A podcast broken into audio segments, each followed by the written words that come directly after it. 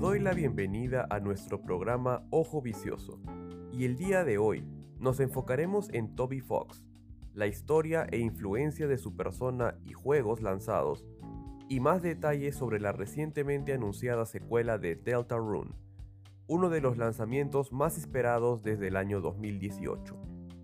Te invito a repasar conmigo el legado dejado por este joven artista y descubrir qué se encuentra más allá de la pantalla. Empezamos. Finalmente, luego de tres años de espera desde el lanzamiento del último título de Toby Fox, la super anticipada continuación de Deltarune estará llegando a Internet esta semana. El anuncio llegó de imprevisto durante el evento en vivo en homenaje al sexto aniversario de Undertale, el juego que catapultó a Toby Fox hacia el estrellato, y que convirtió a sus personajes e historia en emblemas dentro del mundo de los videojuegos desde su lanzamiento original en el año 2015. Recordemos que, luego del lanzamiento original de Deltarune, las actualizaciones sobre el desarrollo del juego fueron bastante escasas, y ese ha sido el principal motivo por el cual los fans han estado tan a la expectativa del lanzamiento de la siguiente parte de esta interesante historia. El anuncio del lanzamiento del juego ha sacudido por completo al mundo de los videojuegos y a la industria. Pero si en este momento te estás preguntando quién es Toby Fox o por qué es tan trascendente esta noticia, permíteme ayudarte con algo de información preliminar. Es importante regresar un poco en el tiempo al año 2015, cuando Toby lanzaría su primer juego original titulado Undertale. Este juego, que está inspirado en juegos de rol japoneses y recolecta sus mejores características, recibió ayuda de diferentes aportantes a través de la plataforma Kickstarter para poder hacerse realidad, alcanzando una suma muy superior a la meta original. Toby Fox es un joven desarrollador y artista que, anteriormente, había trabajado de manera independiente en ROM hacks o modificaciones no oficiales del juego Earthbound. Su proyecto más importante a la fecha, o sea Undertale, sería la primera vez en la que Toby desarrollaría un juego desde cero, poniéndose al hombro la responsabilidad de preparar el código, el diseño del juego y la música.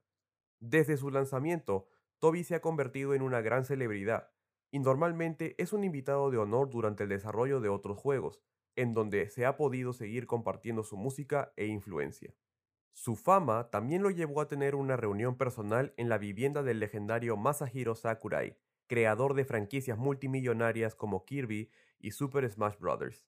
Así que sí, Estamos hablando de un sujeto con bastante influencia para solo haber producido dos juegos, lo que dice mucho sobre la influencia e impacto de sus creaciones.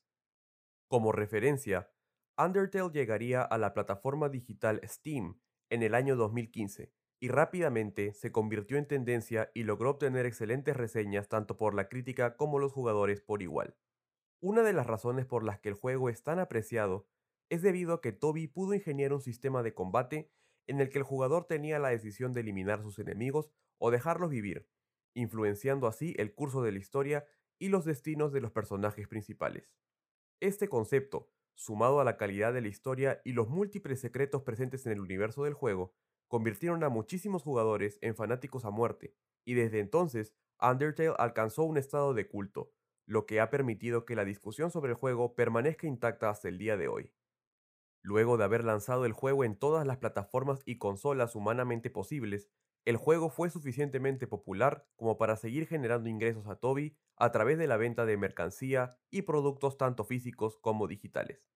En el 2018, Toby revelaría que pasó muchos años pensando en cómo hacer realidad su siguiente proyecto, el cual decidió titular Deltarune, y el cual también es un anagrama o una distribución diferente de las letras que componen la palabra Undertale, algo que no pasó desapercibido por los fans y que sirvió como una evidencia para poder establecer una conexión entre ambos juegos, aunque esa relación sea desconocida hasta el día de hoy, por falta de mayores detalles.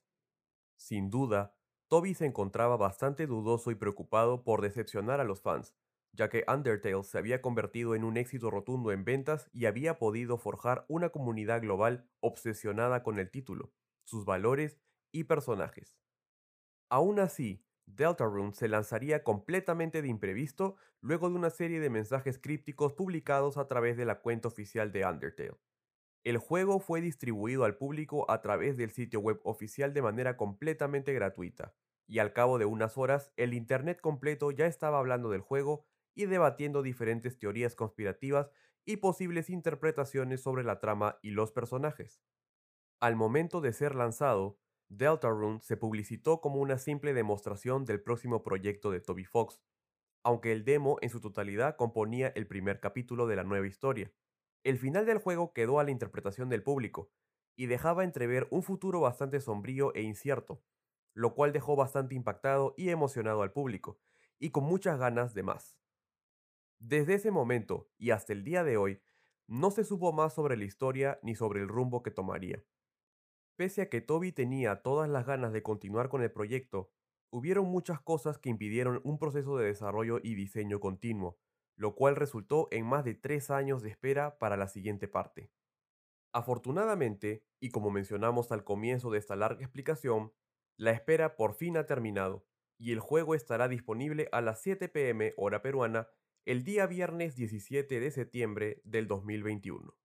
Toby ha aclarado que el capítulo 2 no es el fin del juego, y todavía hay mucho más contenido por desarrollar, pero eso tendrá que esperar un tiempo indefinido que, ojalá, no se extienda nuevamente por tres largos años. Por ahora, estoy seguro que los fans estarán encantados con completar y diseccionar esta segunda parte y continuar con la exploración del mundo para seguir intentando descifrar los secretos y la conexión entre el mundo de Deltarune y Undertale.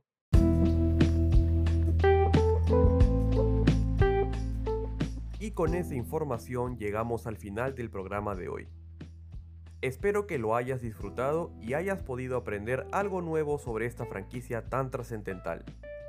Nos volveremos a ver la próxima semana para explorar juntos mucho más sobre el mundo e industria de los videojuegos.